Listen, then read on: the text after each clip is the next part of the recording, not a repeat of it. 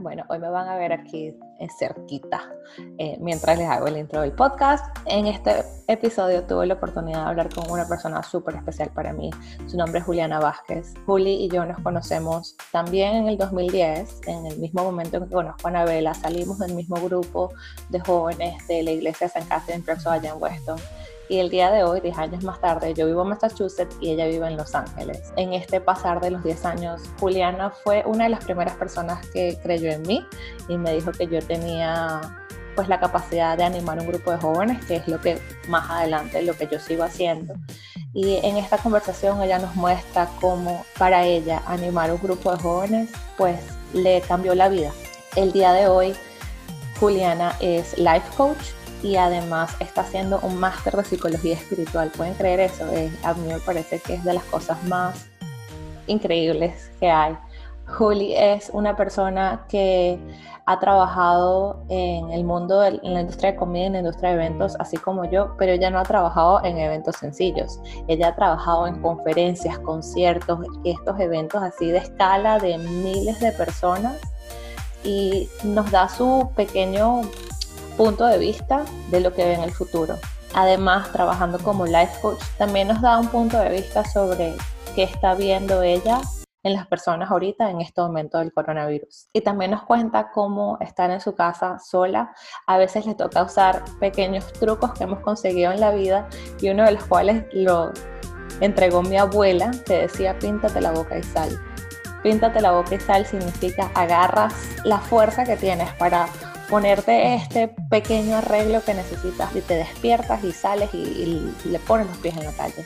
Y aunque ahorita no podemos poner los pies en la calle, pues ponemos los pies afuera de la cama. Juliana también habla de los pequeños momentos donde nos encontramos con Dios y uno de los puntos más particulares que toca es darnos cuenta de todas las cosas que están cambiando por el coronavirus y también darle respeto a las cosas que cambiarían si o no tuviéramos coronavirus. Así que bueno, los invito a que me acompañen en este episodio y que participen, que me digan al final qué les pareció, que me digan al final si el tip que ella nos da de cómo afrontar esta situación les funciona o no les funciona, o si lo habían pensado o no lo habían pensado.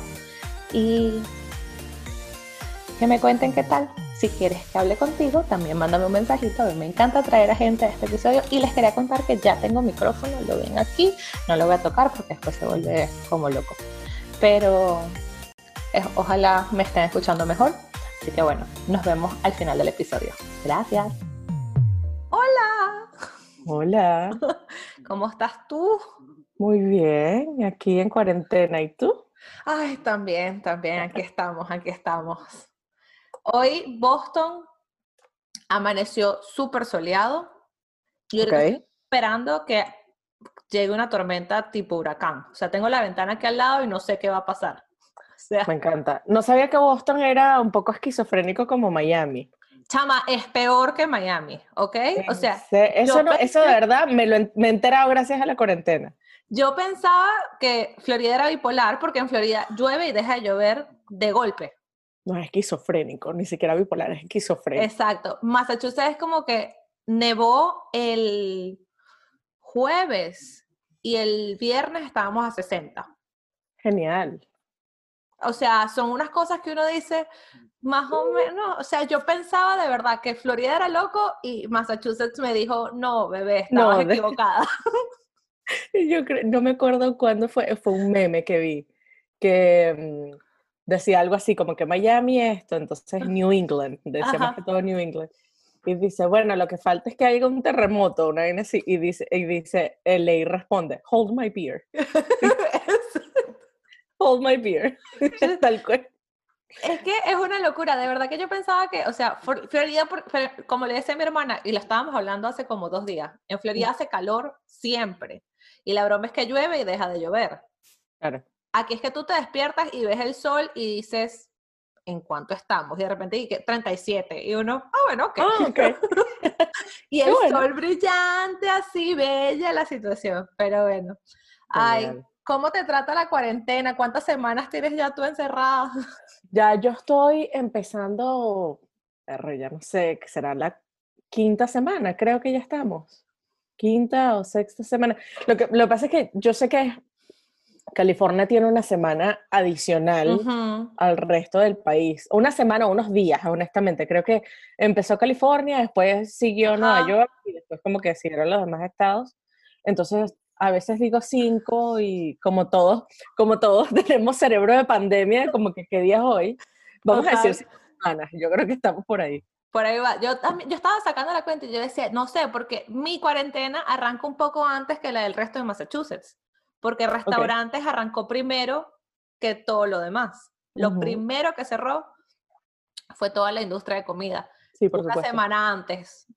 Y yo tenía como dos días más, entonces ya yo no sé, yo tengo en mi casa desde el, como desde el 13 de marzo, una cosa así, o sea, ya... Total, total, total. No, y yo, y yo llegué un poco tarde, entre comillas, a la cuarentena, porque yo justo eh, estaba de viaje el momento que Trump eh, decide eh, eliminar los viajes a Europa, yo estaba en un avión y estaba en Florida y, y, estaba en todavía, o sea, técnicamente todavía era, ya había personas que tenían unos cuantos días en cuarentena, especialmente las personas de alto riesgo, y yo estaba en un avión, devolviéndome a Los Ángeles.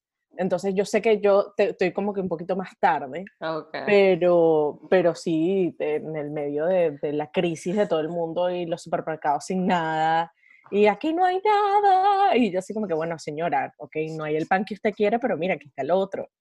Em, pero para mí la pandemia ha sido bastante interesante. O sea, yo creo que yo, yo más bien es, yo soy el tipo de persona que cuando las cosas empiezan a pasar, que no necesariamente son quote unquote buenas, yo siempre, yo inmediatamente mi corazón, mi mente, mi espíritu va así como que ¿qué vamos a aprender?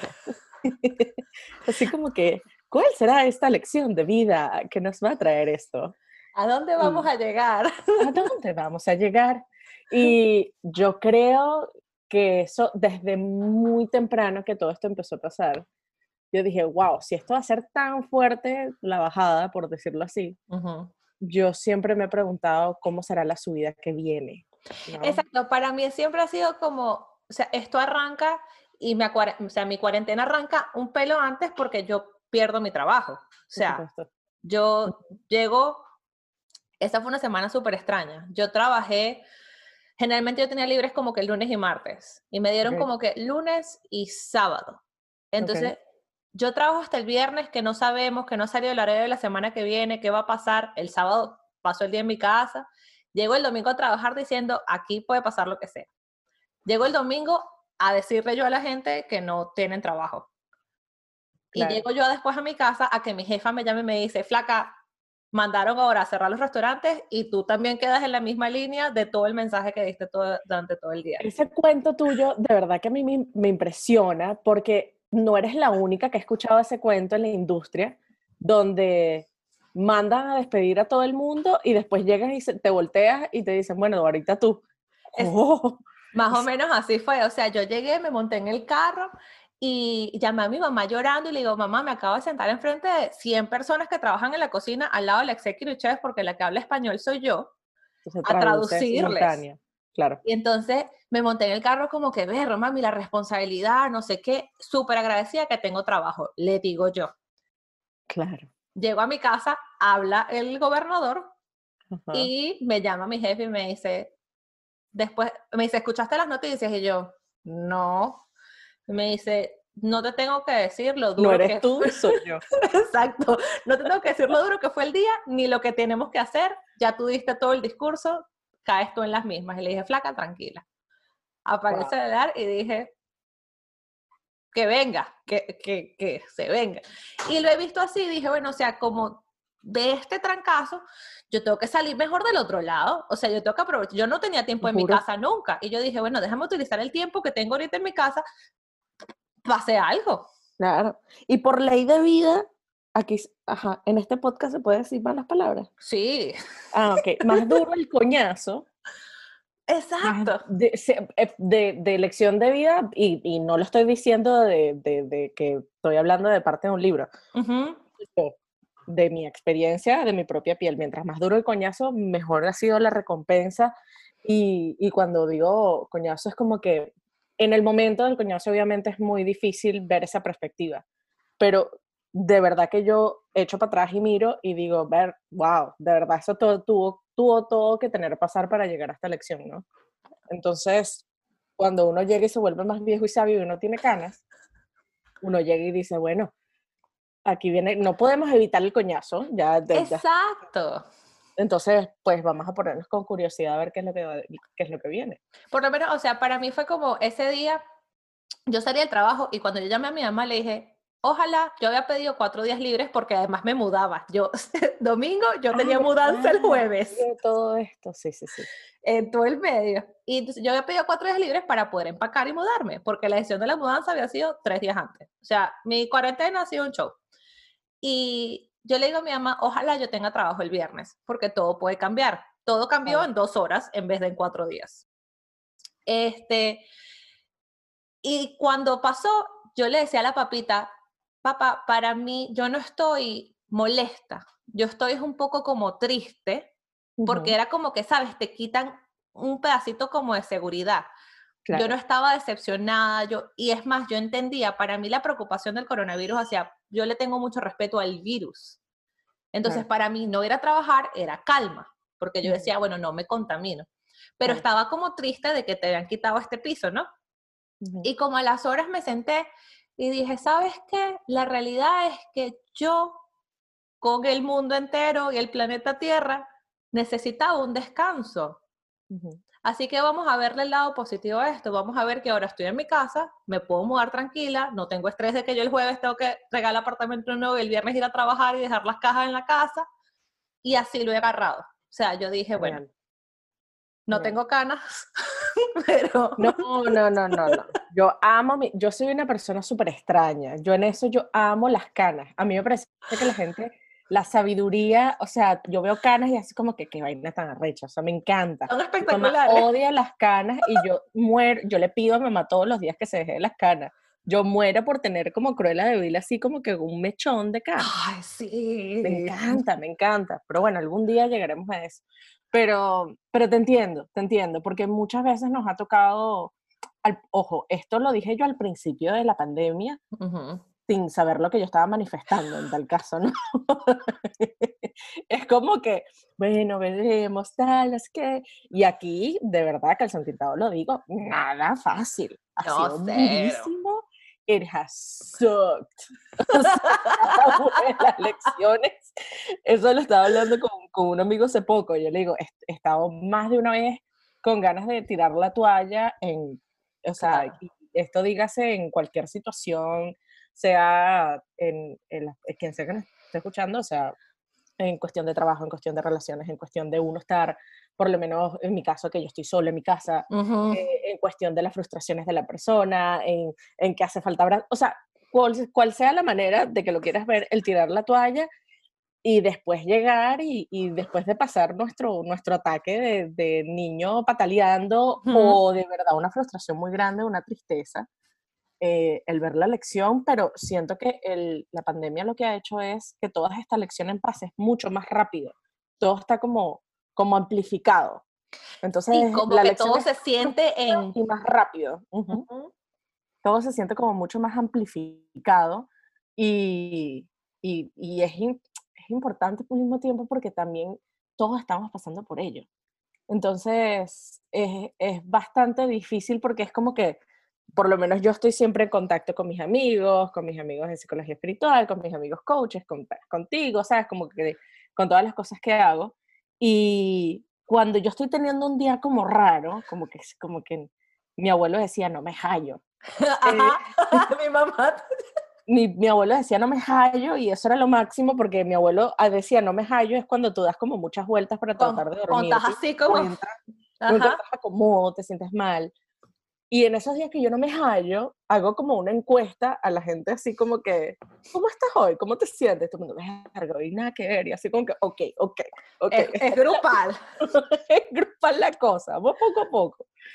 Y uno se siente por lo menos apoyado, ¿no? Que uno no está loco y que, que, de verdad uno se puede encontrar un poquito más de empatía en todo esto. Es que es una locura. Y yo lo hablaba con Anabela este, sobre nosotros, el, el, podcast se grabó el viernes de Semana Santa. Y estábamos hablando de cuando en la misa que uno va a la cruz y que ese viernes no iba a pasar porque pues estábamos todos viendo misa online.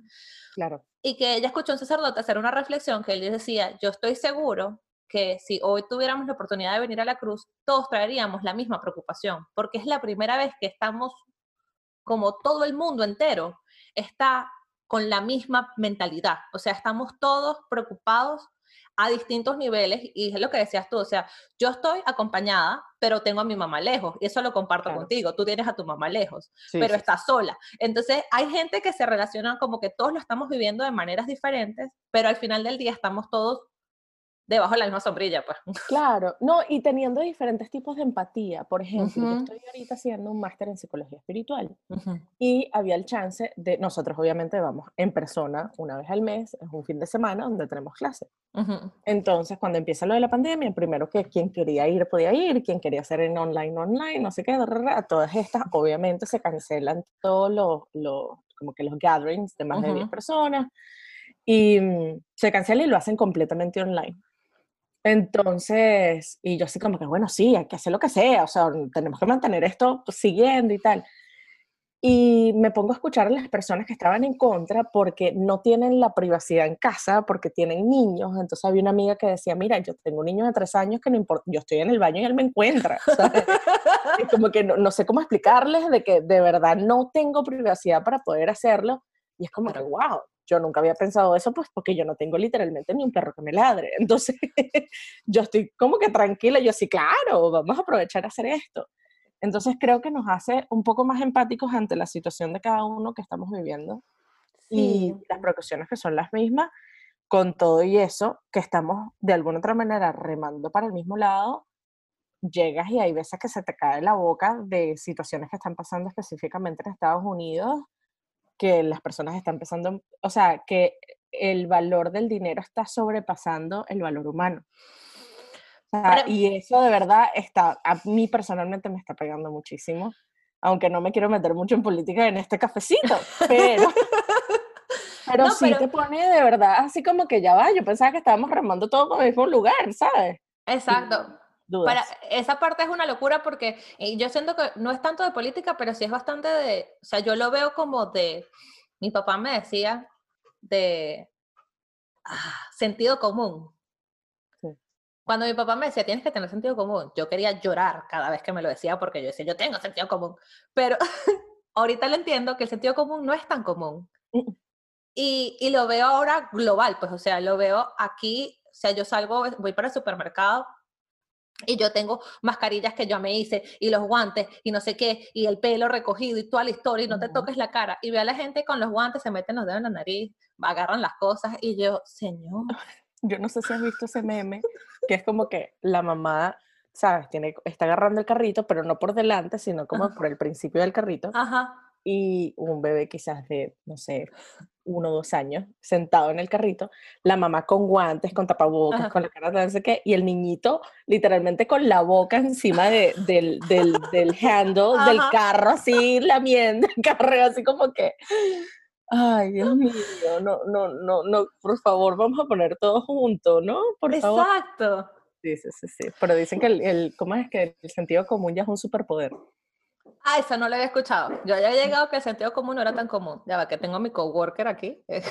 ¿La oye? Sí. Tu coworker de cuatro patas. Mi coworker de cuatro patas y siete pounds. bueno, pero eso del sentido común no es tan común. Eso lo aprendí yo a mucho, no a golpes, pero cuando empecé a trabajar en el, en el, en el mundo de los eventos y de restaurantes, eh, cuando me tocaba entrenar personal y, tienes que decir cosas como que, yo me acuerdo cuando tuve que enseñarle a alguien a limpiar un baño. Ah, fíjate. Nunca habían limpiado un baño porque nunca había tenido la necesidad de limpiar un baño. Y entonces hay que, hay que, tú tienes que mostrarle a la gente paso por paso de lo que tienen que hacer para asegurarse que, que esté. Y las cosas más comunes como que con que te vas a servir esto, tienes que decirlo. Claro. Y, y bueno, eso me ha, me ha, ayudado a mí quizás a tener un poco más de compasión a las personas sin sentido común. Pero para mí es como que, o sea, de verdad, a mí me da mucha risa cada vez que pienso como que, perro, ten sentido común. Me acuerdo cuando tenía 10, 12 años, mi papá va a escuchar esto y se va a acordar de esos momentos que me decía, Rosángela, tienes que tener sentido común. Y yo le decía a mi mamá como, ah, ¿qué? Y es como, yo ahora lo entiendo, efectivamente la gente no tiene sentido común para cosas sencillas como, bro, no es que tú te enfermes, volviendo al tema del virus. Y era lo que me pasó en el trabajo. Yo le decía a la gente cuando todos estábamos trabajando como, nosotros vamos a estar bien. Tú tienes 25 años, 30 años, 32 años. You're to be fine. No eres tú. Es el cliente que va a venir. Es tu mamá. Es la mamá de tu esposo. O sea...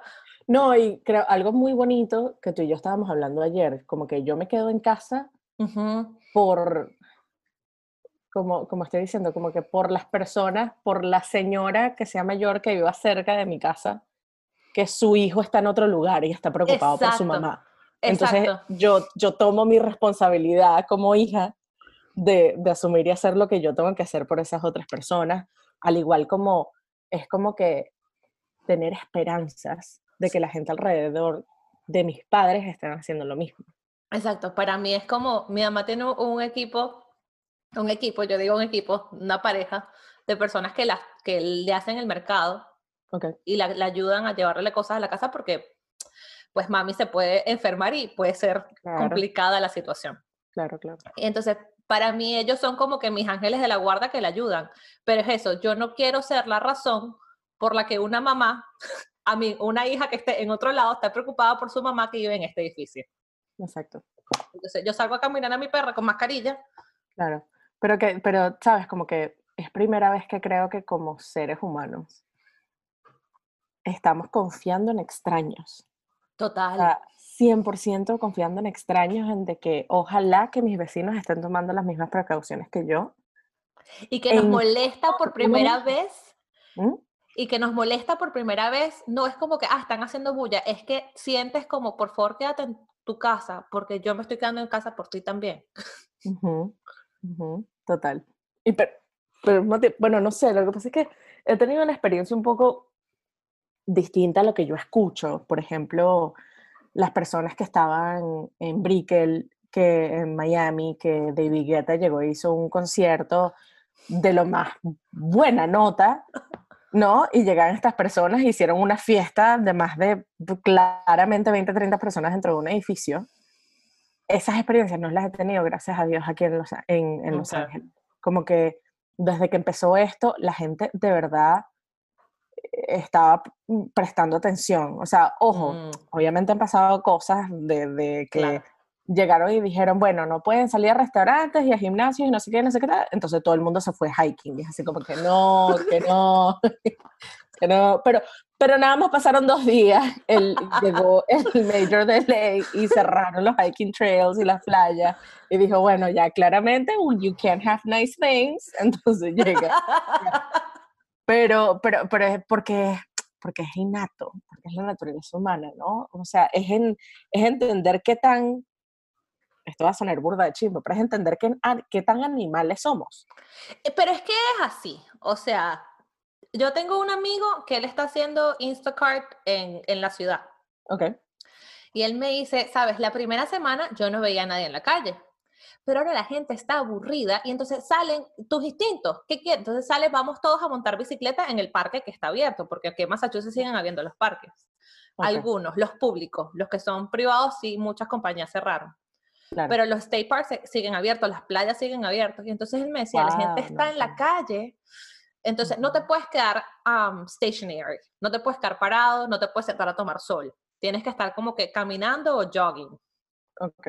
Pero tú vas trotando, vas sudando, tus fluidos van, cayendo, yo voy trotando detrás de ti. Entonces, él me decía, estoy viendo a la gente desesperada que salen y entonces no, no nos vamos a ayudar, o sea, caemos en el hamster wheel. Claro, pero, pero es difícil. Yo me he tenido que convencer a mí misma desde el, creo que desde el sábado, no, y esto no, no es mentira. El sábado a mí me tocó ir y ir a hacer, o sea, salir al mercado. Ya me tocaba, ¿no? Y yo de verdad trataba de ser súper responsable en poder salir y tomar mis precauciones, etc.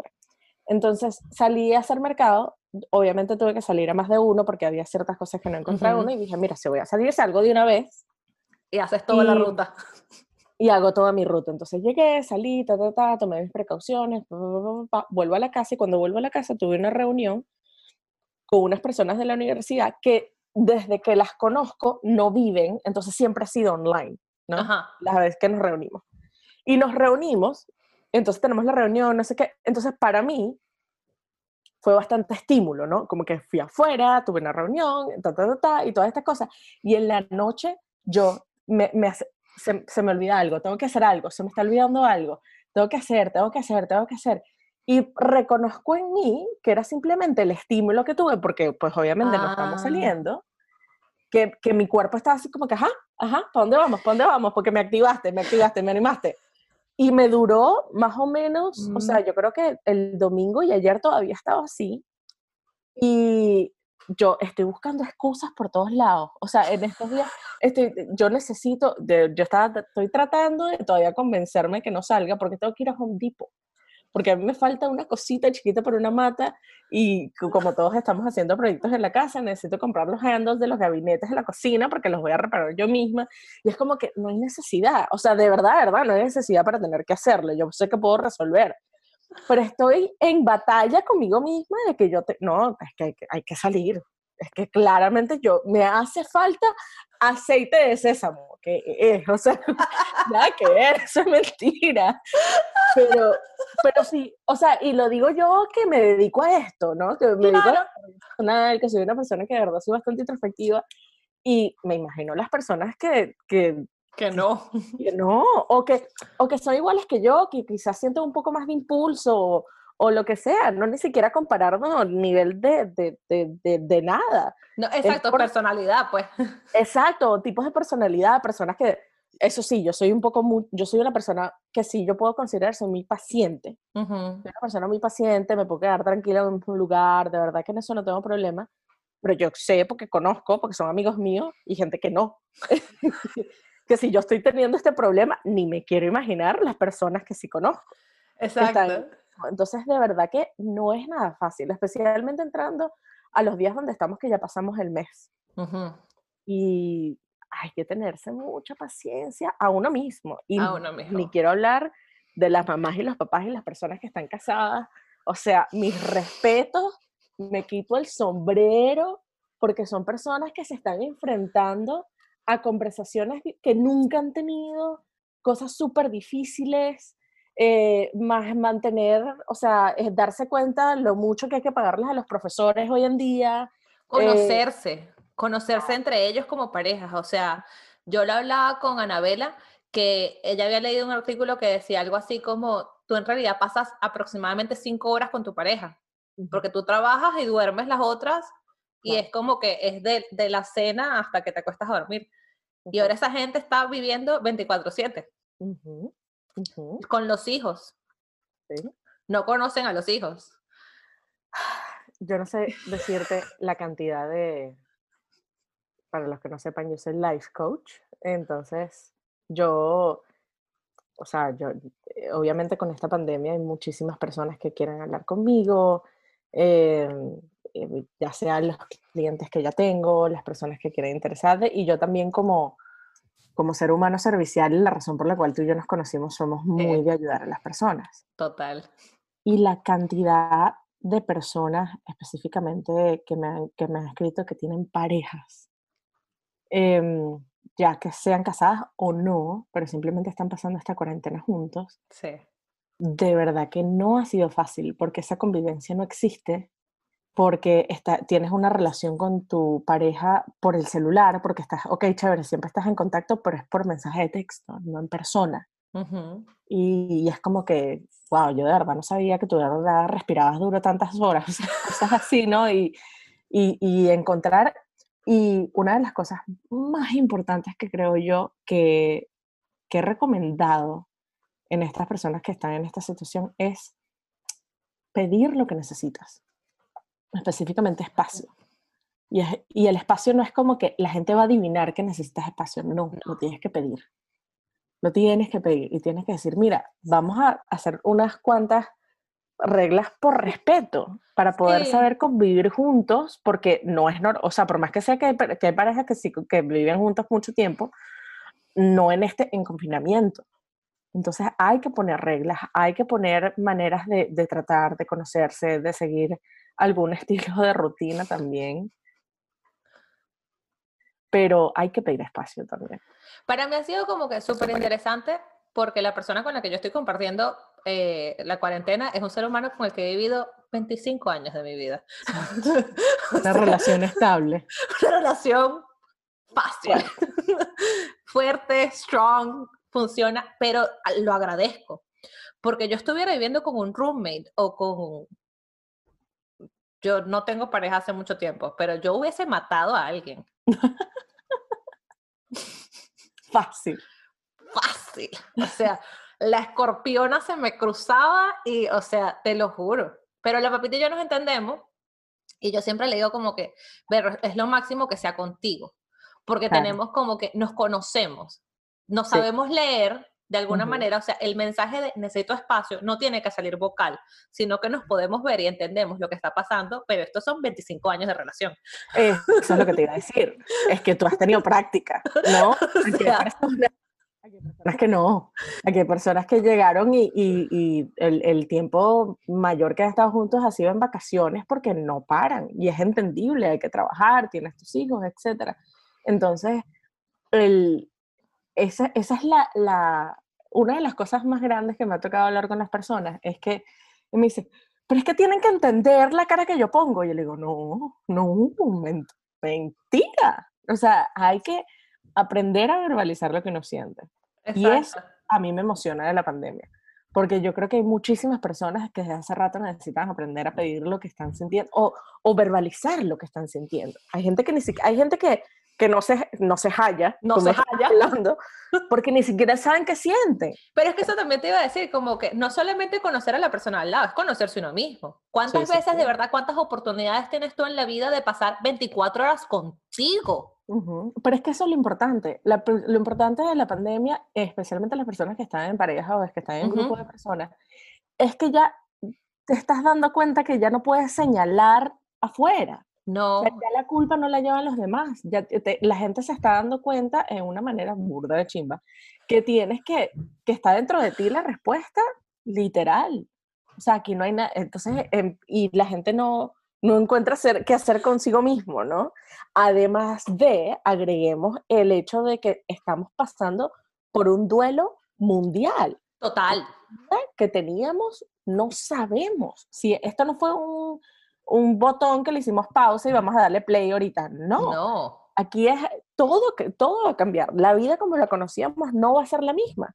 Entonces hay mucho duelo y la gente no sabe qué es todavía lo que sienten. Yo también, es eso, como que estamos todos como, ay, ¿para dónde, ¿para dónde vamos? ¿Para dónde regresamos? O sea, porque es eso.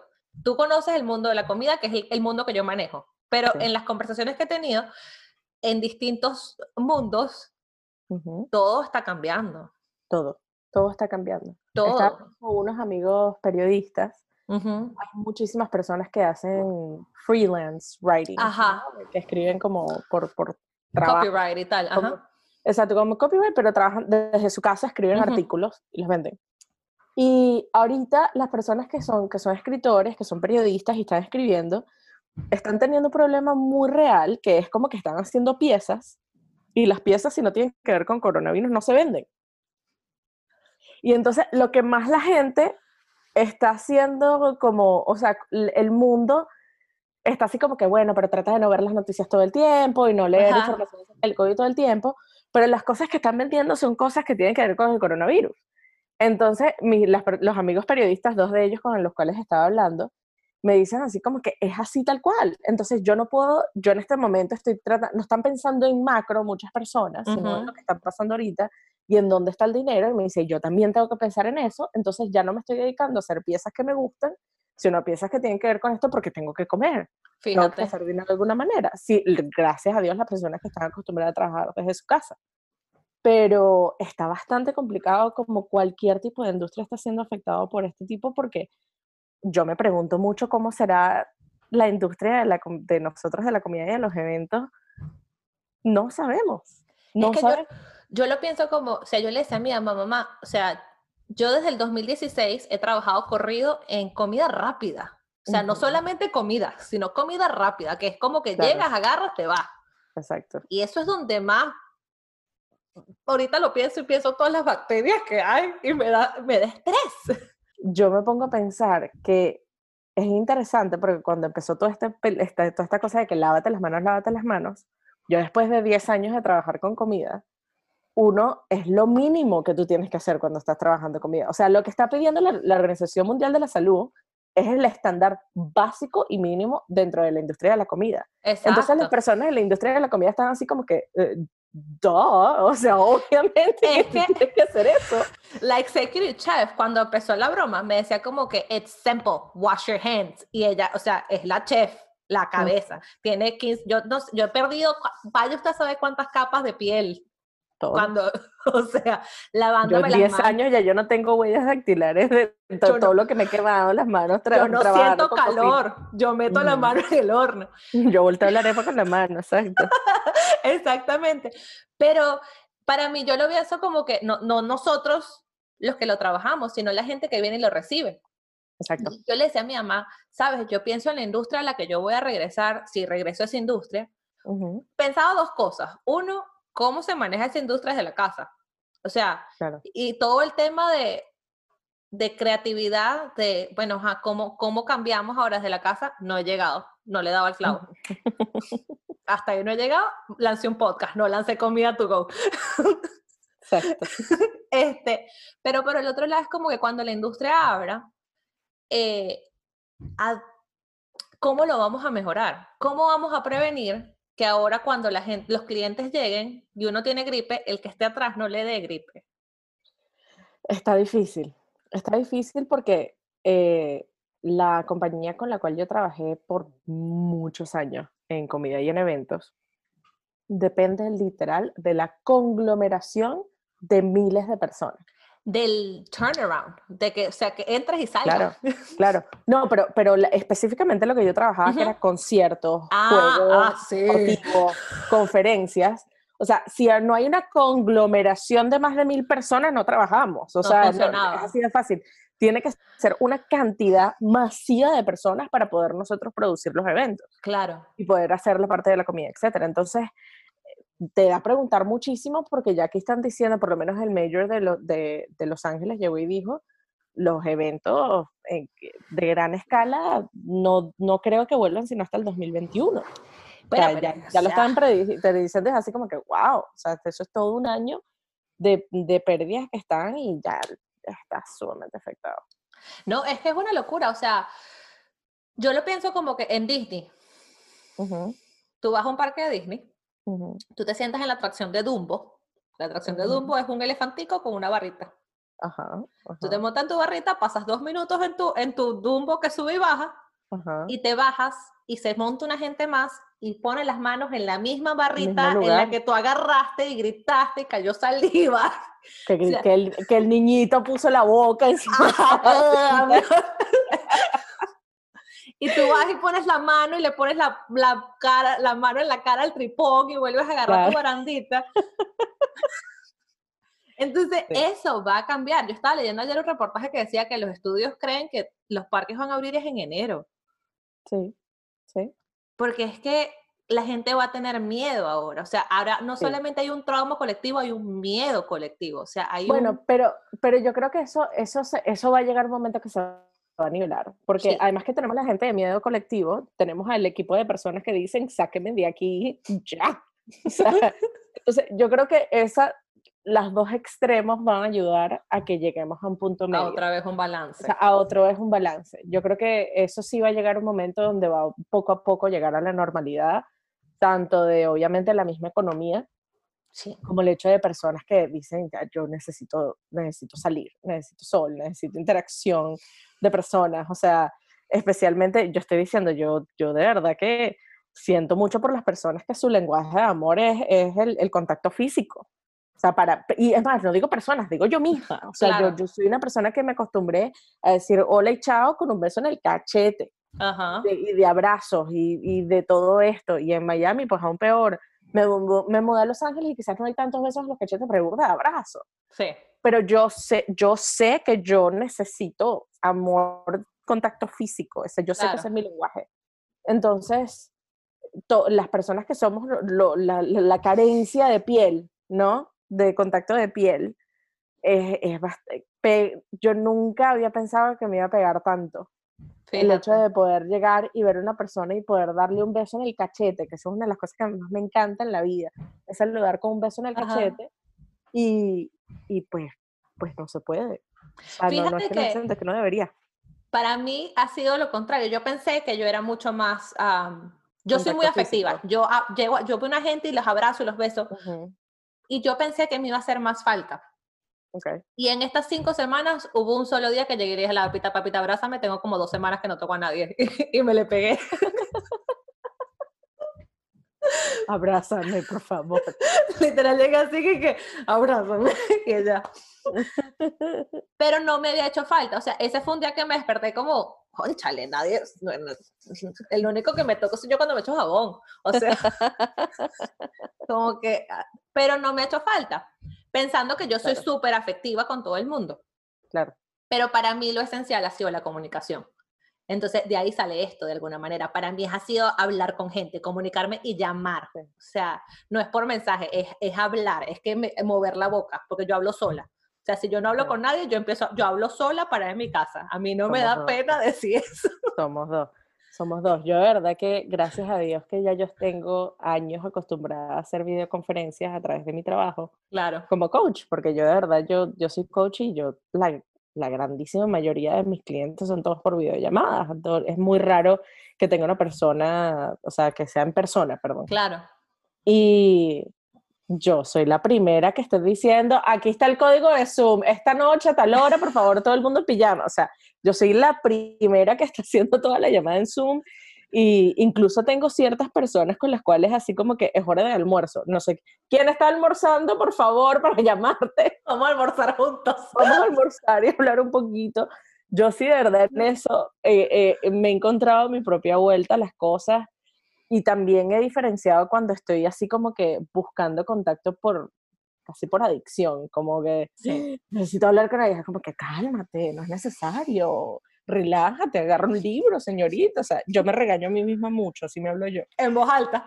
Sí, no, hay veces que cuando estás tan, como tan preocupado, tanto le, le estás dando vuelta a la cabeza, yo una vez llegué y estaba en una, un momento así como que, ay, no puede ser, esta cuarentena, no sé qué. Yo estaba haciendo, o sea, estoy corriendo casi todos los días para drenar de alguna manera esto, ¿no? Claro. Y llegué un día que me puse, me estresé porque me vi al espejo y dije así como que quedo, me siento más gorda. O sea, ojo, y me siento, yo tengo años que no me peso, seguro estoy igual, ¿sabes? Claro. y eso, como que llegué, me vi en el espejo, me metí a bañar y le di a la mente, qué horror, que no sé qué me salgo a bañar y me estoy vistiendo, no sé qué, me miro al espejo y digo, entonces Juliana, ya, suficiente, ya te... O sea, así, tal cual, en voz alta, yo regañándome como que, bueno, ajá, ya. Exacto, yo digo, Coco, ya, para. es, necesario, es necesario. Exacto. Pero esas son las maneras que uno aprende.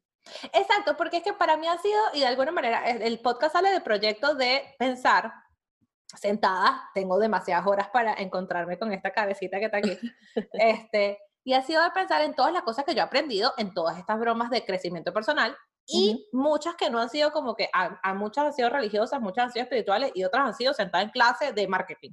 Claro. Y de repente, exacto, y te dicen una cosa y tú dices, ¡Ah, perro, y se te queda pegado. Total. Y entonces este podcast sale de pensar en todas esas cosas y todos los pequeños rituales de alguna manera que estoy haciendo diario para seguir siendo funcional porque yo soy una persona que trabaja, o sea, yo tengo 40 personas bajo mi cargo. Y pasar de trabajar con 40 personas en un lugar que vende a nosotros tenemos, o sea, el food traffic es, no sé, un número absurdo de personas diario, a estar sentada en mi casa con mi perro, porque la papita está trabajando. No, y me da risa porque yo creo que a mí la manera que yo, cuando yo decido ser coach y salgo de la industria, yo creo que a mí me estaba preparando eso para esta pandemia. Ah, Porque lo que tú estás hablando, que estás acostumbrada, a mí me pasó hace dos años, cuando yo pasé de hacer eventos que en tres días hacíamos 3 millones de dólares y manejábamos 600 personas y tenía tres y cuatro managers a mi cargo, a llegar a mi casa a trabajar sola desde mi computadora. Abrí la computadora. De un día al otro. Llegué y dije, ya no puedo más con esto, renuncio, me retiro después de 10 años de este evento. Y empecé esto y fue como que, ¡ah! entonces es entender la productividad de uno. O sea, que tu identidad no tiene nada que ver con tu productividad. O sea, el hecho de que no estés siendo productiva no significa que eres un fracaso. No, no, no. Y para mí la otra también ha sido como que pensar en esos sueños que uno tenía, y lo dijiste al principio, lo que uno manifestó en algún momento. Y se manifestó al principio de la cuaresma, al principio de la cuarentena. En mi caso, se manifestó, yo lo descubrí en este periodo de tiempo, lo he estado pensando, se manifestó en enero del año pasado. ¿Viste?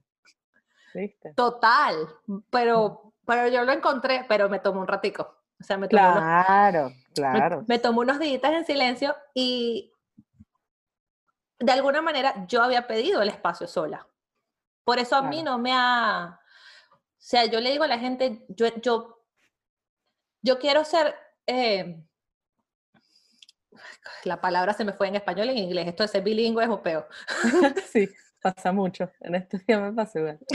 Poder crear empatía con las personas que están struggling poder crear empatía con las personas que están como que, que no la están llevando bien en, la, en, la, en la cuarentena, ha sido como que mi reto más grande. Porque para mí fue algo que yo manifesté. Yo quería, yo necesitaba el espacio. O sea, cuando a mí me llama mi manager y me dice, placa, hasta nuevo aviso. Yo dije, yo dije, bueno, me toca hacer lo que siempre he querido hacer, que es emprender sola, pues, resolver ver de dónde saco ingresos. Eh, God bless America, porque eh, en este momento el departamento de unemployment es lo que me está sobreviviendo y gracias. Saludos, el sponsor de este. gracias, o sea, USA, thank you.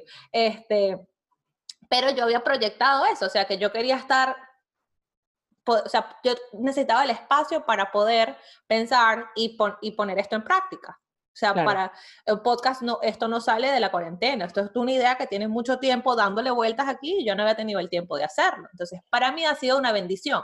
Claro. Pero ha sido difícil crear conexión y poder decirle a una persona que está desesperada claro. en, bueno, pero vamos a verlo del otro lado. Es, porque, bueno, en eso sí te puedo decir que en eso sí tengo un doctorado. yo, yo sé. en eso yo sí tengo un doctorado, porque es interesante, porque normal, la, la mayoría de personas que está en struggling, de verdad que la palabra no me sale en español. Están sufriendo, pero es que, no están sufriendo. no están sufriendo, que están... Como que no la están llevando bien, o sea que... Están desencontrados, exacto, con lo que está pasando. No se hallan. No se hallan, qué palabra. Em, las personas que, que, que no, que no se encuentran en todo lo que está pasando, son personas que esto no, el, el coronavirus fue la gota que derramó el vaso. Exacto. No es algo que esto, por la pandemia, esto está peor o está pasando.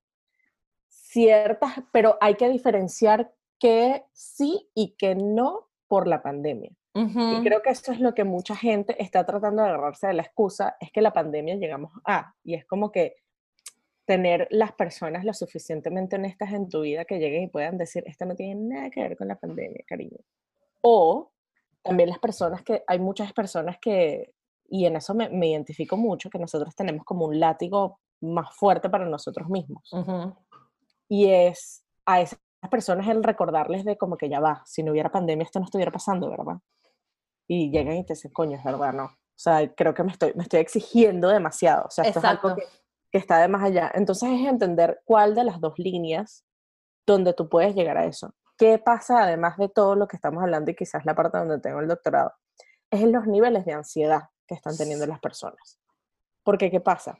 Esto es, la pandemia es una grandísima lección para el mundo ante el control y querer tener control sobre las cosas. Cosa que también estábamos hablando, que es el perfeccionismo, ¿no? ¿Y qué es el perfeccionismo? Es la ilusión de tener el control de las cosas. Entonces, si yo pongo las cosas de la manera que yo creo que son perfectas, significa que no va a pasar nada malo. De alguna otra manera, ese es el mensaje a fondo de todo esto. Entonces, ¿qué pasa con la pandemia? Aquí nadie tiene la respuesta. Esto no tiene precedentes. Esto no lo podemos, ¿sabes? Esto no lo podemos comparar con la, con la plaga bubónica. No hay manera. Esto nunca ha pasado. Nadie tiene la respuesta, lo cual eso jode mucho a las personas que están en la política, porque las personas en las políticas están acostumbradas a tener hechos. Sí. Y los políticos que han llegado a, a tener quizás un reconocimiento un poco más positivo ante las personas son personas que se están de alguna otra manera reforzando del lado de la medicina, ¿no? del lado de, de, los hechos de la medicina, porque son los que están llevando, por más que sea, eh, son los líderes en todo esto que está pasando. Entonces, es muy fuerte porque todo el mundo el típico ejemplo de que eh, la tía que manda el mensaje en WhatsApp que no es nada verdad, ¿no? Entonces, y es como que, es, es como que yo quiero tener algún tipo de información que, que, yo pueda controlar, que diga, mira, esto es la verdad. Claro. Esto es la verdad. Entonces, esto ha sido una práctica mundial entre todos los seres humanos, de llegar y decir, señor, aquí usted no tiene control de nada. de nada. De nada. De nada. No hay absolutamente nada que tú puedas tener control. Personalmente les puedo decir una de verdad que me afectó personalmente. Mis padres tienen, eh, viven en un apartamento de dos cuartos y uno de los cuartos lo rentan a, a, una persona. Entonces, yo, mis padres tienen 70 y 77 años, mi padre específicamente de 77 años, muy, muy, muy, o sea, alto riesgo, pero fuerte alto riesgo por, por un problema eh, hormonal. Entonces, después de tener a mi papá amenazados, porque no hay otra manera de escribirlo, yo tenía a mi papá amenazados de que no saliera. A mi mamá la tenía, mi mamá se fue a confesar por carro. O sea, yo, quería, yo tenía ganas de matarla. Le digo, mami, ¿cuál es la necesidad de que tú sabes, la iglesia y yo, no, no, mami, no sé qué. Los tenía amenazados dentro de la casa. La persona a la cual le rentan la habitación salió positivo, porque pues, pues es un riesgo. Entonces sacamos a mis papás y todo lo que, y bueno, todo lo que ha sido tenerlos ellos en confinamiento en algún lugar distinto y pasar por todo el proceso y este señor que está pasando por esto, etcétera, etcétera, etcétera. Mi mamá llega un día y me dice, wow, hija, tú que nos tenías amenazados para estar en la casa y el virus nos llega a la casa. Chamo, sí. ¿Sabes? Como que el pensar de que tú estabas tratando de que, le, que el virus no entrara, ¿no? De, de alguna otra manera, y el virus estaba en la casa.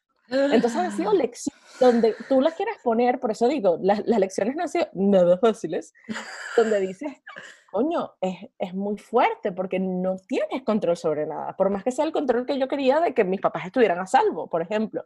Y además de eso, el miedo que puedes tener de, de las que, que es lo es la realidad de, del COVID, que es que afecta a las personas mayores. Exacto. Entonces, es como que todas estas cosas que te está recordando el mundo, que tienes que tener cuidado, llega a pasar esto y es así como que yo no tengo control sobre un coño de la madre, ¿me entiendes? Gracias a Dios, mis papás se hicieron el examen y salieron negativos. Entonces yo digo, bueno, tengo que confiar en mis padres que están tomando las precauciones correctas para Porque ellos siguen bien. El virus estaba en la casa y no les pasó nada. Eso es impresionante. O sea, eso yo, cuando yo... Lado, o sea, tal cual. Hicieron Matrix ahí. Total, Matrix total. Así le dije yo a mi mamá. Yo le digo, mamá, eso fue un movimiento, pero Kung Fu total de parte de tu mamá papá. No sé cómo hicieron y no se contagiaron. No, no, no, no, no. Eso es una belleza. Y es, es espectacular porque, o sea, yo cuando escuché que tus papás estaban en esa situación, yo decía, me da algo. Pero es eso, no tenemos control de nada, de nada, de nada. Y nosotros que somos, voy a empezar a utilizar la palabra recovering perfectionist. Eh, perfeccionistas en recuperación. Perfeccionistas en recuperación. Eh, es un trabajo. Es un, es un trabajo, porque, o sea, por lo menos para mí, yo a veces siento como que, que me ha dado calma sentir que tengo control dentro de la casa. Claro. In a way. Pero entonces pasa, hoy por lo menos nos despertamos y a Luna le dio un beriberi y el control se va. Hubo que salir corriendo para el veterinario. Claro. Claro. Entonces, y, y, no, y, no, sabes por dónde te va a llegar, no sabes por dónde te va a llegar la situación que de repente dices. Y lo opuesto, o sea, yo creo que también hay que darle crédito también, bueno, a mí también, me, yo soy muy así, yo siempre de verdad que yo me pongo de los dos lados de la balanza. ¿Tú eres Libra? Sí. Ah. Por eso soy así. Pero, o sea, además de ser así, o sea, por ser Libra, soy así, eso no es mentira. No lo sabía, te lo juro que te No, no, yo sé, me da risa que me lo preguntaste y yo sí, yo soy libre porque crees que yo hago estas cosas. Pero el darle, el darle el otro lado al argumento que es en momento de crisis, ¿no? O sea, y, lo, y esto lo estoy diciendo por, por algo personal. o sea, donde llegó un momento que yo dije, ya, tiro la toalla, aquí fue, yo no puedo más, yo no puedo resolver este peo. Y, o sea, era así como que no le encuentro la solución a este problema que estaba teniendo. No tiene que nada. estaba teniendo un problema y digo, no puedo más, no puedo más. Y fue así como que, te lo juro que fue un pensamiento que me llegó a la mente, que intervención divina. O sea, no había manera de que yo, con, esa, con ese pesimismo que estaba teniendo, y, ¿sabes? Como que las cosas estaban bravas, ta, ta, ta, o sea, la única manera de verdad que yo pude salir de eso fue porque yo de pana siento que o sea, Dios llegó y me dijo, no, déjame mandarle un pensamiento para que pueda salir un poquito. Azúcar flores. Porque de verdad que universo, Dios, lo que quieran llamarlo, pues, pero fue como que de verdad he tenido también momentos así, donde he llegado y he podido reconocer que es mucho mi manera de ser, mi espiritualidad, que es reconocer en los pequeños momentos donde está Dios presente. Claro. Todo esto. Y ya sea con conversación de balcón a balcón con una vecina, eh, el poder, qué sé yo, sabes, como que tantas cosas que están pasando donde uno puede llegar y decir como que, eh, como tener reconocimiento a esos pequeños detalles durante toda esta pandemia. Sí. Donde de alguna otra manera siempre estamos por ahí. Pero lo que pasa es que nos enfocamos, nos ponemos muy como que enfocados entre las poquitas cosas porque queremos que todos los detalles estén perfectos. Y cuando de repente llegas y abres el panorama y dices, oh, never mind, yo nunca tuve control sobre esta situación. Yo nunca tuve control en eso. Sí, para mí ha sido como que de verdad un proceso de, encontrarme en todas estas perspectivas de alguna manera y, me, y las estoy viendo todas ahorita. Entonces está la parte cuando a veces abro los ojos y digo, no me quiero parar de la cama. Y está bien que no me quiera parar de la cama Sí, por favor. sí, yo creo que eso es lo que yo más he recomendado en la vida. O sea, si te sientes mal, no está mal que te sientas mal. No, no tienes que ser la próxima persona que tiene que hacer ejercicio todos los días. No tienes que cocinar fit todos los días. Está bien que te quedes en cama. No, no, no, o sea, morir. O sea, bueno, ojo, las personas que tienen hijos de verdad, vuelvo y repito, lo respeto demasiado. Pero, pero está bien que llegar y decir, bueno, no se lavaron los platos, pues tenemos este Exacto. no pude con los chamos, está bien. Exacto, para mí ha sido como que encontrarme con esos días, como que hay días que es como que, coño, Coco, párate. O sea, y bueno, y me paro porque tengo algo que hacer. Pero hay días que es como que estoy acostada y es yo conmigo misma y es, quédate tranquila. No, le, no le debes nada a nadie, la casa no se va a caer. Y si tú tienes que acostarte, quédate acostada. Total. Y, entonces ha sido eso, pues. Sí, sí, sí, es que, sorry, pasa que eh, eh, lo dije creo que lo dije en un podcast o en un live, no me acuerdo dónde, pero en honor a tu madre y en honor a tu casa, ha, habido días donde me tuve que hacer el mismo discurso, bueno, Juli, ya párate, o sea, ya, ya, vamos a hacer no sé qué, y llego y digo, no, ya va, déjame que me pinto la boca y salgo, ¿sabes? Como que, y literalmente me ha tocado como que me baño, me seco el pelo, ¿sabes? Me he visto cómoda para lo que está en mi casa, pero he llegado y dicho, no, déjame pintarme la boca. ¿Sabes? O sea, porque yo de verdad es que yo escuché eso, que lo, que lo dice tu mamá, si no me equivoco, ¿no? Mi mamá y lo decía mi abuela, sí. tu abuela que dicen, déjame que me pinto la boca y salgo, es así como que, bueno, me pinto la boca y estamos listas, pues. Ya, ya, se resolvió. A mí de verdad que a mí me encanta esa frase de que yo la escuché de tu familia y la repito siempre. Y de verdad que fue un momento donde dice, bueno, Juli, ya párate, a pintarse la boca y salimos porque, bueno, salimos, no, literalmente. Del cuarto pero salimos de este estado, ¿no? Como que salimos del estar el, el, sedentario y decir, bueno, vamos a, un poquito, vamos a agarrar, vamos a aprender fuerza y guerra y que esto se mueva un poquito. Es que hace falta, hace falta, de ver, sí. Es que hay momentos donde eso lo necesitas, por lo menos para mí ha sido, yo no me he pintado la boca, uy, me puse brillito. Pero para mí ha sido pararme todos los días y cambiarme de ropa. Ok. quitarme la pijama y salgo del cuarto. Claro. Y yo no vuelvo entre ese cuarto. Y como me lo retiro, en el cuarto se duerme solamente, así lo tengo. Mi cuarto es para dormir. o sea, literal es como, ha sido, y lo hablaba con Anabela, lo de respetar los espacios para mí ha sido lo más fundamental. Eso es interesante, porque como yo vivo un estudio. Ah, claro. Es, es interesante el punto de vista que estás diciendo, porque yo hay veces que mi cama se vuelve un lugar donde es mi sofá técnicamente para poder ver televisión. Claro. Pero, pero es aún más, aún más respeto sobre los espacios, ¿no? Porque de verdad que uno se puede, además de respetar los espacios y darse el día y darse el permiso de que, hey, si hoy no puedes, no puedes. Creo que el llamado más grande que tengo yo es a levantar la bandera blanca cuando lo necesitas. Fíjate. Porque en este segundo, si tú estás solo en tu casa, nadie se va a enterar si la estás pasando bien porque no te están viendo la cara necesariamente. Entonces no sabes si la estás pasando bien, no sé qué. Entonces es ser también responsable sobre su misma salud mental y llegar a decir, ¿sabes qué? Verga, Coco, no puedo. Necesito que me escuches. O sea, necesito, no, no sé qué hacer. Y entonces llegar y tener una persona cercana y de confianza y decir, ¿cómo te sientes? ¿Qué está pasando? y tener tu círculo de personas, pero yo creo que a mí personalmente me ha tocado mucho levantar la bandera blanca porque a mí me choca, no me choca, me cuesta mucho pedir ayuda.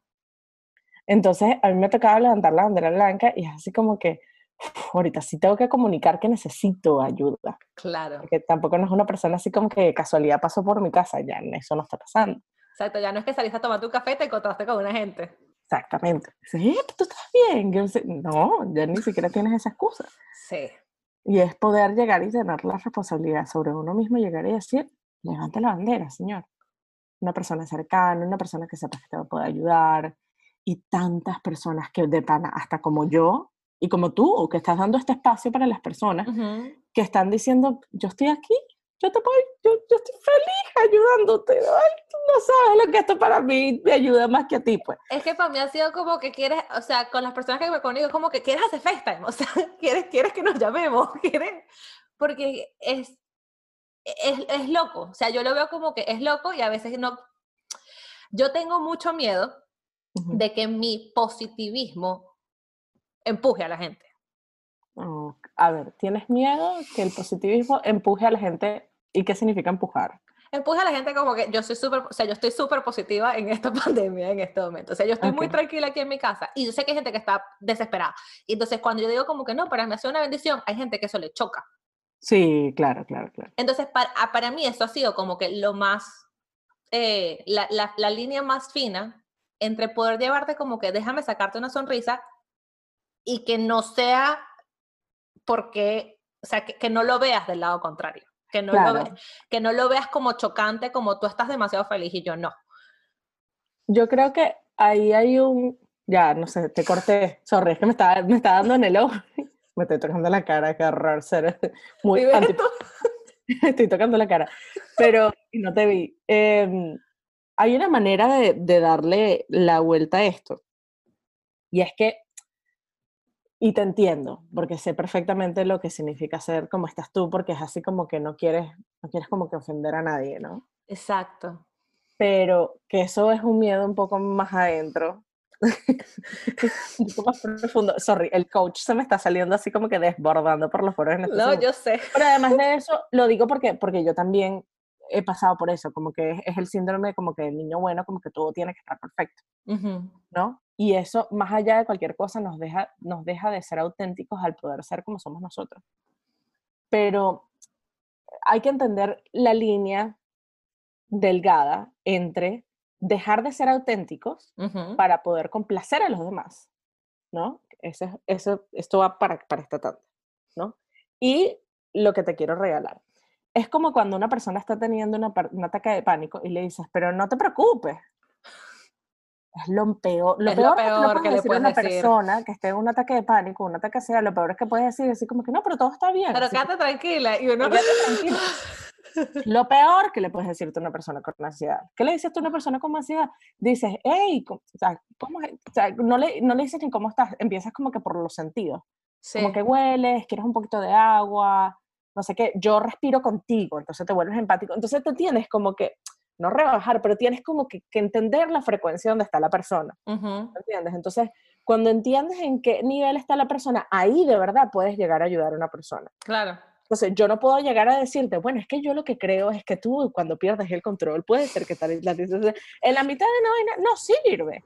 O sea, eso lo dicen también muchas personas que creen mucho en la medicina holística y esto y lo otro, que son personas, como digo yo, que, que son holísticas, pero holística práctica, que dicen, mira, si yo tengo un, un, accidente de carro y tengo una vaina y se me están saliendo, ¿sabes?, los intestinos, por favor, lléguenme a una emergencia con un doctor, no me llevan a un acupunturista ni un quiropráctico, o sea, es como que vamos a donde vamos, no quiero medicina china, quiero un doctor en una emergencia. Quiero que me echen... Como que hay que entender dónde están, en qué, en qué punto están las personas, especialmente cuando estás en este mundo de yo quiero, pero siempre busca, por lo menos que tú lo estás haciendo ahorita, tú estás teniendo tú, por decir, tu outlet a través de este podcast, donde tú, pues, pues, yo quiero ser coco, esto es, un, esto, es un, esto es un café conmigo, no con la vecina, ni con la persona, ni con el que me vio, ni el que está esto es un café conmigo.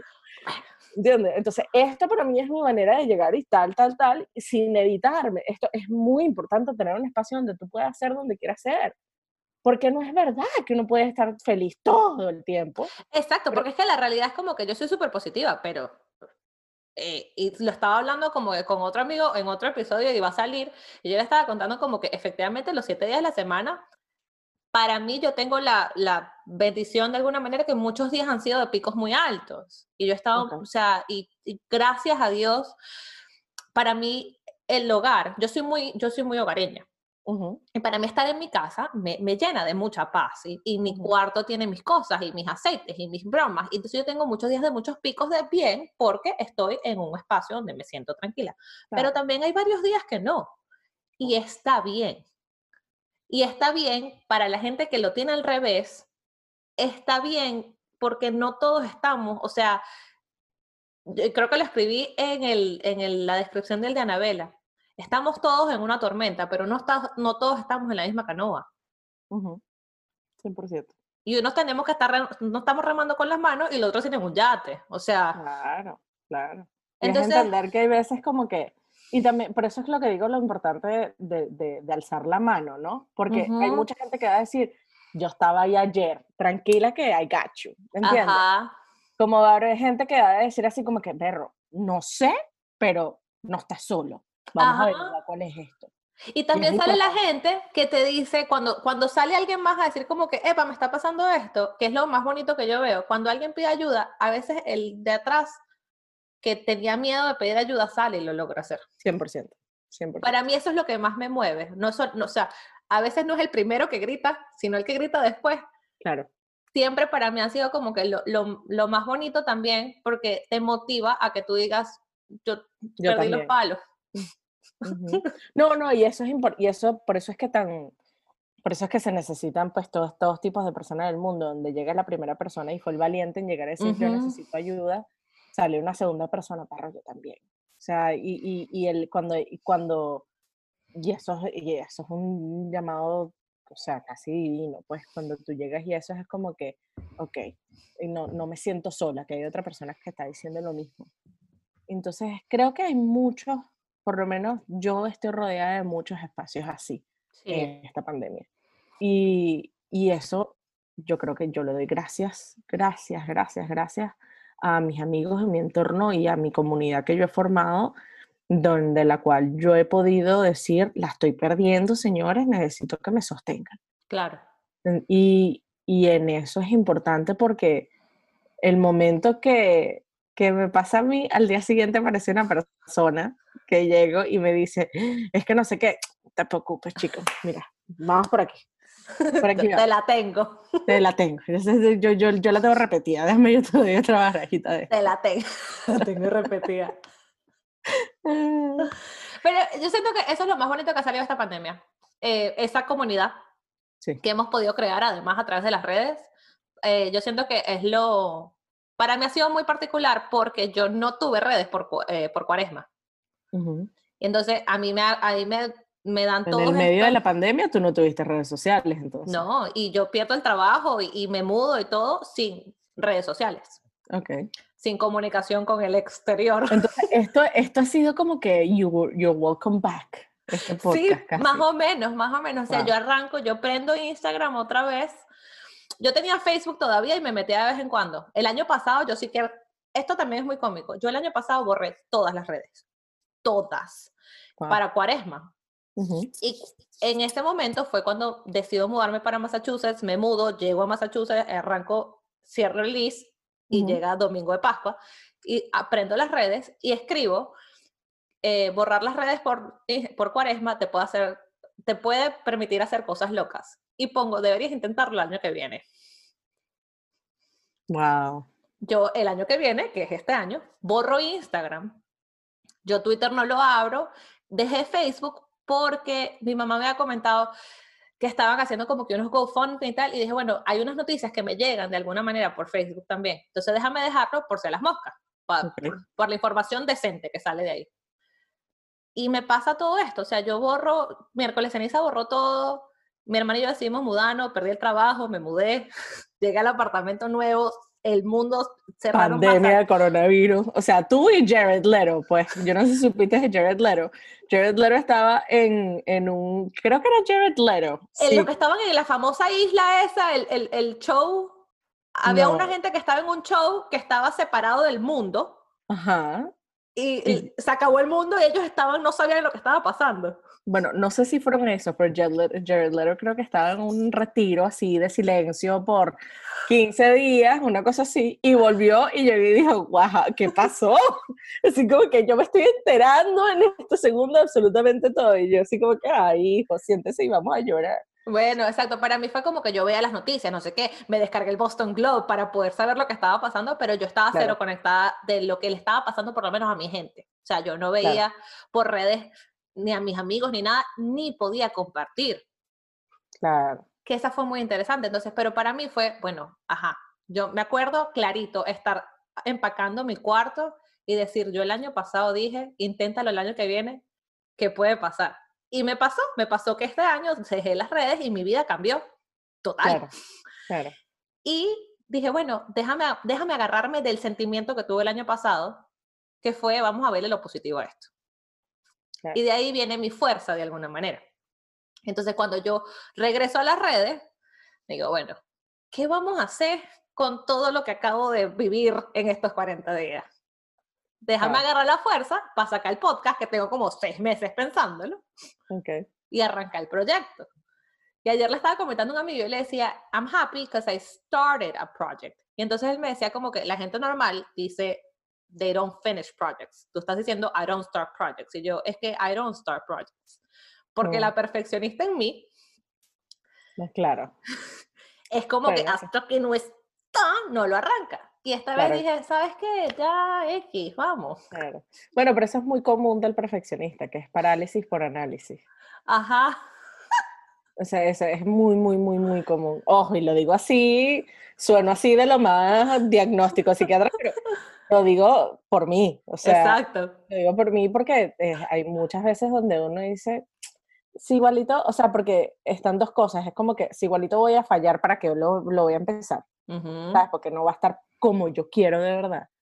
Entonces, o como las cosas no van a llegar a mis estándares y la gente no me va a entender, entonces mejor no lo hagamos. Mejor, creo que para mí era más como que hay una cantidad, una cantidad de bromas que uno tiene en la cabeza, o sea, como que yo no estudio periodismo, yo no tengo el micrófono, yo no tengo... Ah, típico. Todo eso. Y un día dije, ay, ¿sabes qué? X. Y entonces, y, y ha sido eso, o sea, como que regresé a las redes y dije, bueno, pero vamos a, si las redes existen, ¿para que uno hable? Que me escuchen dos y bueno, me escuchó mi mamá y alguien más y chévere, le echamos pichón. Genial, maravilloso. Y ha sido muy chévere porque me he encontrado pues también, o sea, uno, me he reencontrado con gente. Dos, he hablado, o sea, me han llegado cosas de, porque la mayoría de las personas, así como tú, son personas que conocí. Originalmente, las, la mayoría, las primeras personas que van a salir en este podcast vienen de San Catherine Drexel. son las personas con las que he vivido retiros, convivencias, etcétera. Y me han llegado muchos mensajes de esas cosas que hemos vivido. O sea, me he dado cuenta que lo que estoy haciendo hoy, o sea, que lo, uno, la mujer que soy hoy, y cómo estoy viviendo mi día a día, mi pandemia, son productos de los retiros, son productos de los campamentos y son productos de las dinámicas que llegamos a hacer, de conversaciones que salieron. Entonces, de ahí sale como, bueno, pero vamos a hablar con gente y así como yo gané algo hace 10 años, capaz alguien de aquí se me, algo le sirve, algo sacan. Sí, sí, sí, sí, Cuando hay dos o más, ¿no? Ajá. Más nada. O sea, y, y, es, y es impresionante como incluso desde que yo empecé todo, todo mi proyecto, cuando hice el programa de radio con Andrea, cuando después empecé el proyecto que se empujó y el podcast con Andrea, y después cuando dejamos el podcast y yo seguí con, empecé al coaching y seguimos y todo, em, siempre, siempre, siempre he sido apoyada por las personas que empezaron en ese momento, ¿no? Sí. la iglesia. O sea, de alguna otra manera es un compromiso personalmente porque yo como era la grande, ¿no? O parte del equipo de los grandes, de, de los hermanos mayores del equipo. Eh, fue un, para mí fue un compromiso, un compromiso con Dios de la vida de muchos de ustedes, donde fue así como que Dios llegó y me dijo, mira, aquí te los encomiendo, mm, ahí están. Y, y ha sido hermoso, ha sido hermoso poder a través de los años poder mirar atrás y decir, wow, mira todo lo que hemos caminado y a dónde hemos llegado, ¿no? En diferentes, ¿sabes? Este, y para mí es un honor, o sea, yo soy feliz poder, poder eh, acompañar a todos y muchos de mis amistades más grandes del mundo, bueno, Andrea Briseño llegó gracias a eso. Y Andrea Briseño es mi hermana del alma. Y cuando eso por lo menos que José Ripoll sigue siendo, o sea, nos conocemos de antes en los grupos, o sea, eso yo creo que en tal caso nos hizo más fuertes, ¿no? Exactamente. Y, ya son 20 años de amistad entre muchos.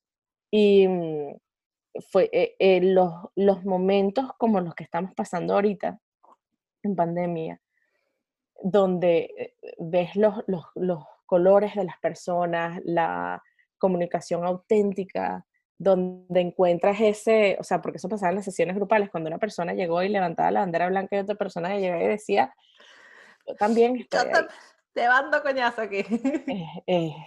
eso es una conexión que no, no, no es coincidencia. y, y, las personas como nosotros, que vivimos eso hace tantos años y estamos ahorita, cada uno realizando su propio mundo y su, cada uno está siguiendo sus propias sesiones grupales de alguna u otra manera, en su trabajo, no en su trabajo, en su casa, etcétera, estamos propagando ese mismo mensaje. Exacto. Estamos diciendo a la gente, ven que está bien, vamos a comer juntos, tú no estás solo, vamos que está bien, hay una señal, esta, se siente mal, no se preocupe, vamos a llorar juntos que yo lo acompaño, que no, yo lo levanto. O sea, todas esas dinámicas siguen presentes en nuestro... Exacto.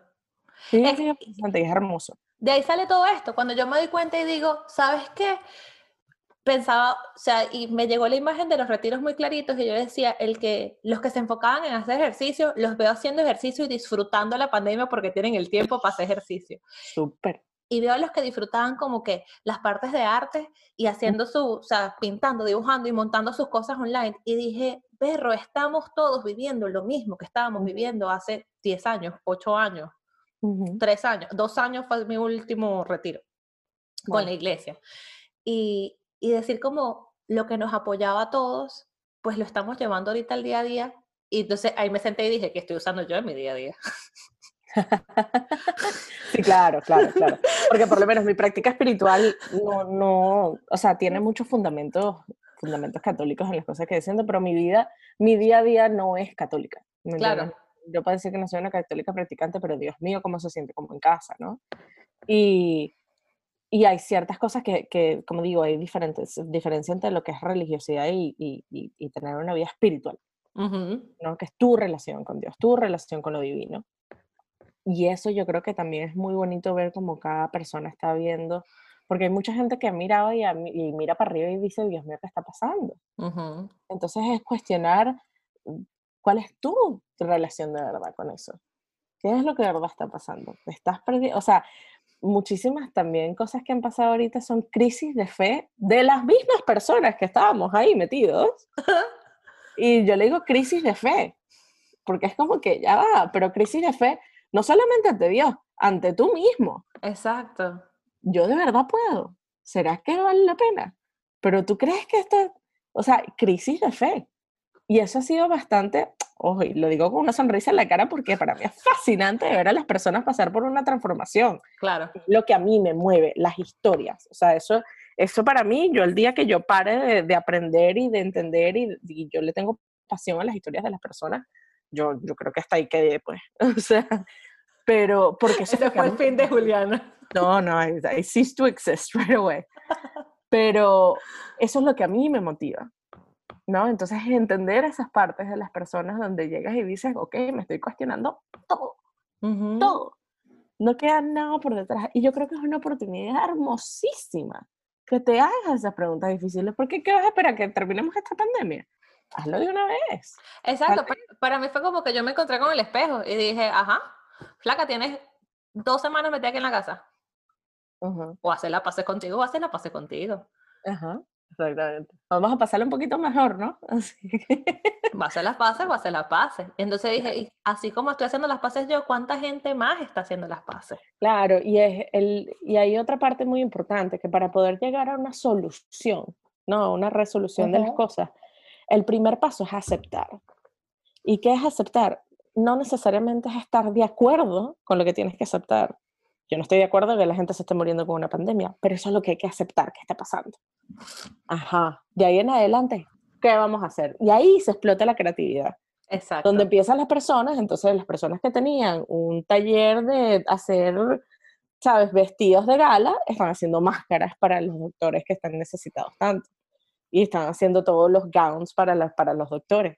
Es necesario. Pero primero es aceptar. No significa que estés de acuerdo con la realidad, pero es lo que hablábamos del control también. o sea, ¿tú crees que tienes control? O sea, eh, ¿cómo se llama? Under, Under Armour. Eh, estaban haciendo, o sea, ellos hacen zapatos, ropa, ¡ah! y empezaron a hacer mascarillas. O sea, tú crees que tú tienes control, tú estás vendiendo tu ropa de hacer ejercicio y la gente no ha dejado de hacer ejercicio. Pero de repente te das un cuenta un día que dices, esta no es la prioridad. Exactamente. ¿Qué hacemos? El, el, valor, el valor del ser humano sobre cualquier otra cosa. Y esa es yo creo que la gran disyuntiva que está pasando ahorita en el mundo, que son las personas que sienten que hay algo más valioso más allá de la, vida humana. Y se están encontrando con unas paredes bastante difíciles en la vida porque son creencias eh, medulares, cosas que han creído toda la vida. Y eso no ha sido absolutamente nada fácil, el entender que de verdad no importa. Sí, que claro, que hay maneras más cómodas de hacerlo, no, por supuesto, no hay problema, pero no lo es todo. Sí. Porque la persona todo lo, lo, cuando dices el, el, mayor miedo de la persona, dices mi familia, mi hermano, mi mamá, mi papá, mis hermanos, mis sobrinos, o sea, es lo, lo primero que tú piensas, mis amigos. Exacto. Lo que quiero es que todo el mundo esté bien, más nada. Es que yo lo leí hace como, hace como un mes. Esto fue un meme que salió de los primeritos, que decían como que cuando arrancó el 2020 yo quería, sabes, todas estas cosas, Vision 2020 y un mejor sueldo y tal. Y decía, en este momento me conformo con estar sana y que mi familia esté sana. Exactamente. Entonces, going back to basics, de alguna otra manera. Yo creo que vamos a volver a un momento donde vamos a ver el 2020 con, wow, yo pude o sea, yo creo que el 2020 le están así, hay mucha gente que está así como que el 2020 por favor le demos skip, ¿no? en, la vida. Y yo más bien siento que vamos a llegar a un momento donde vamos a ver el 2020 y vamos a decir, qué orgullo que yo pude pasar por eso. Para mí es literal, o sea, viernes de retiro, que tú sabes que tú el domingo vas a salir de ahí distinto. Exactamente. Exactamente. Exactamente. Tú sabes que no va a ser nada fácil lo que vas a pasar, pero sabes que el domingo vas a estar feliz de que pasaste por ahí. Tú sabes que tú vas a llorar a moco así, o sea, como... Eso no es, o sea... Mejor persona salimos de ello. Pero, pero tú sabes que tú, va a ser el mejor fin de semana de tu vida y vas a salir de ahí berro, una persona excelente. Y yo quiero ver esta pandemia, esta situación que es overwhelming, que nos ha hecho llorar a moco tendido, y uno se arrastra por las paredes y decir, el domingo salí stronger. Yeah. Yeah. I'm a stronger person because of that. Y, y dejar de ir las historias que ya no nos sirven. Porque hay muchos cassettes rayados que nos estamos diciendo una y otra vez que ya no nos, ya no nos ayudan. Entonces eh, estamos haciendo nuevos cassettes donde el valor humano y, y, valor como persona va mucho más allá de lo que nos han dicho y que lo que tú, el ponerle en valor en lo que para ti es importante, no dejar de ponerle el valor y la apuesta a las otras personas, sino ya va, yo estoy segura que por aquí las cosas van. Tengo una amiga que tuvo un bebé en el medio de esta pandemia. Esa gente, yo me compadezco. O sea, que en la clínica es solamente el esposo, la cosa, pipí. Solamente, exacto, no se puede mucha gente y está hablando. Y, y una cosa que yo no sabía, si tú eres mamá, estás amamantando y a ti te da COVID, no le puedes pasar el COVID al bebé si estás amamantando. No sabía que eso era posible. Y empezamos a hablar y ciertas cosas, no sé qué, y llegué y me dice, mira Juli, a mí todo el mundo me dijo, no me preguntes qué, qué era la situación, que no hiciera tal cosa, pero yo llegué y lo hice, porque yo sabía, es que había algo que me decía que no era así, y lo hice y le resultó. Yo le digo, claro, porque tú estás poniendo, ahorita obviamente el instinto de madre que dicen las personas, esa intuición, pero además de eso es que estás confiando en ti misma. Claro. Es decir, no, yo sí puedo. Y este es un momento para ello. La última pregunta que te hago, mi corazón de melocotón. Dime. Un, consejo que le puedas dar a una persona en este momento que está figuring it out, que no está del lado, o sea, que cree que está remando con las manos en la canoa. Respiren. Respiren. O sea, creo que hay mucha gente que, que, en, el medio de, de toda esta, todo esto que está pasando, es como que se te olvida que tienes que respirar, respira, respira hondo. Y, y ¿qué, ¿qué, pasa cuando uno, cuando, uno, cuando uno inhala? Cuando uno inhala, uno literalmente, los pulmones se expanden y haces espacio, ¿no? Entonces, el, el, el respirar es la primera indicación de vamos a hacer espacio porque necesito darle un poquito de pausa en este segundo para saber dónde estoy parado, cómo voy, qué tengo que hacer, etcétera y, ponerte en contacto, por ejemplo, muchas personas que están pasando por ansiedad, no saben por dónde llegar, es literalmente darte la pausa necesaria según la situación, donde tú puedas darle una pausa y llegar y decir, ya va, ya vuelvo, ¿sabes? Vas al baño. Eh, hay veces, una de las cosas que yo, la mayoría de las personas en medio de ataques que me han llamado, eh, o sea, literalmente en medio de ataques de pánico me han llamado. Y entonces después de calmarlo, yo le digo, ¿ya te bañaste? Coño, no. Báñate y me, llamas de vuelta. Y me dice, pero que, anda, en serio, dale, vete a bañarte, me avisa. Y de repente me baña y me dice, perro, Juli, me siento demasiado bien. Y yo le digo, es que hay, hay, hay ciertas cosas cuando uno hace como en contacto con, con uno mismo, con los sentidos, por lo menos con el agua, donde uno de verdad se calma y está comprobado científicamente que el momento que tú estás más tranquilo, eh, que puede ser el rezar, la meditación, el darse una ducha, eh, a mucha gente le pasa manejando incluso porque estás haciendo algo repetitivo. Todos estos estados donde tú puedes estar más en calma y en gozo y en felicidad ayudan al sistema inmune. Sí. Porque el momento que tú estás en pánico, el momento que tú estás bravo, el momento que tú estás triste, el momento que estás, pero, o sea, ojo, no estoy diciendo que no sea permitido, pero cuando es prolongado, de verdad que eh, debilita el sistema inmune, que significa que nos podemos enfermar más rápido. Sí. Entonces, ya que en este segundo estamos en el medio de la pandemia donde tenemos que asegurarnos, entonces date tu chance de darte, respira, date la pausa que necesitas, cuida, eh, piensa en tus sentidos, qué veo, qué huelo, que siento, dónde estoy para poder volver a tu centro, a tu paso y seguir adelante. Claro. Eres lo máximo. Gracias por esto.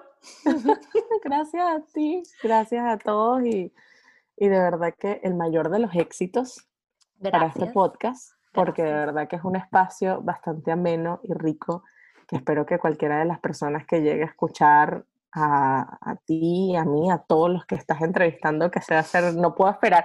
O sea, no he escuchado de novela porque literalmente creo que lo sacaste ahorita justo antes de que empezamos a grabar. Em, de verdad que quiero, quiero escuchar y ver y, y sentir que está uno ahí sentado, tomándose un café con las personas que estás entrevistando. Así que el mayor de los éxitos. Gracias, mi corazón. Y ojalá que nos veamos en este 2020 y si no, lo más pronto posible. Te debo una visita a tu casa y mi casa está abierta para que vengas. Gracias, pero vamos a esperar que pasemos por este coronavirus y después hacemos plan. No, la, la, la, puerta está cerrada, cuando sea. cuando, cuando, verdad podamos. Cuando no embarazar pueda otra vez sin, sin morir en el intento. Nos vamos, nos reencontraremos otra vez en mejores circunstancias y estaremos alrededor de una mesa compartiendo. Vas a ver que sí. Así será. Te amo mucho eternamente. Gracias por esto. Gracias a ti. Bye.